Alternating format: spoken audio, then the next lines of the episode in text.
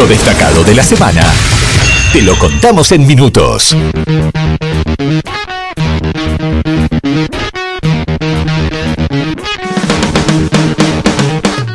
Lunes.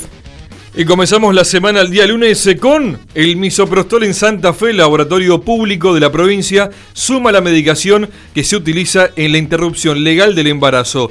Se fabricará un lote de 100.000 comprimidos para distribuir principalmente en la provincia a través de los efectores del Ministerio de Salud. Primeros en la lista para recibir la vacuna contra el coronavirus.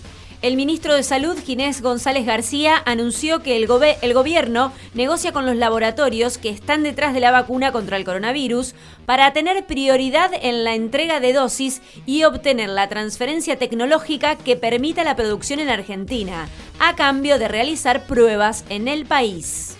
Martes. Y el día martes es claramente la noticia eh, en Rosario de la semana y que por supuesto después Kevin va a seguir ahondando. Asesinaron a Eduardo Trasante, el pastor e integrante de Ciudad Futura. Fue asesinado la tarde del martes en San Nicolás al 3600. Según las primeras investigaciones, dos hombres armados interrumpieron en el domicilio del ex concejal y lo mataron de al menos un balazo. El ataque duró seis minutos y se fueron como llegaron, caminando. Vuelven las clases. El ministro de Educación de la Nación, Nicolás Trota, anunció que el regreso a las aulas empezará por pequeñas localidades de provincias que están en fase 5. Hay nueve provincias, entre ellas Santa Fe, que planean el retorno para el mes de agosto. La vuelta a la actividad educativa será de manera gradual siempre y cuando se cumplan los protocolos pertinentes. Sin embargo, los gremios docentes sostienen que no están dadas las condiciones para la actividad presencial. Miércoles. Día miércoles actualizan precios máximos y cuidados con subas del 2 al 5%. El gobierno nacional hizo oficial el incremento en los productos del programa Precios Máximos con aumentos que alcanzan hasta el 4,5%, mientras que a los precios cuidados se van a incorporar 44 productos nuevos. El gobierno provincial autorizó la reapertura de natatorios con un estricto protocolo de seguridad. Se restringió el uso de duchas, por lo que las personas solo pueden utilizar los vestuarios para cambiarse de ropa y respetando el distanciamiento social. Con esta nueva medida, todas las actividades deportivas individuales están permitidas. Jueves. Pedido de intervención judicial por la quema de islas la Defensoría de Santa Fe solicitó a la Corte de Justicia Nacional una convocatoria en audiencia pública con todos los actores involucrados y finalmente fueron imputados siete propietarios, todos con domicilio en la provincia de Entre Ríos, quedaron acusados por atentar contra la seguridad de naves y aeronaves y por incendio u otro estrago. ¿Y la salud de la gente? Cerraron oficinas de Grupo Oronio por más casos de coronavirus.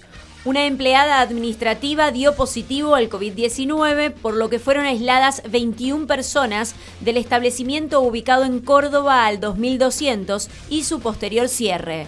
En tanto, la cifra de contagiados fue del día, ¿no? Fue de 15 en toda la provincia de Santa Fe, mientras que 7 son los que corresponden a Rosario. Esto para el día jueves.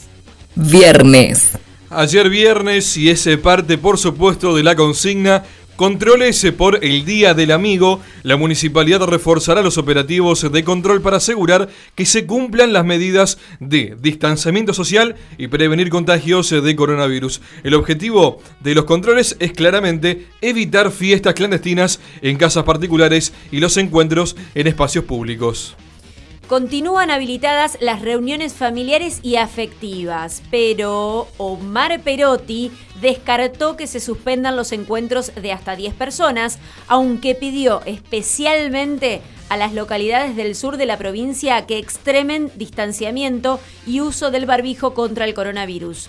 No queremos retroceder, afirmó el gobernador.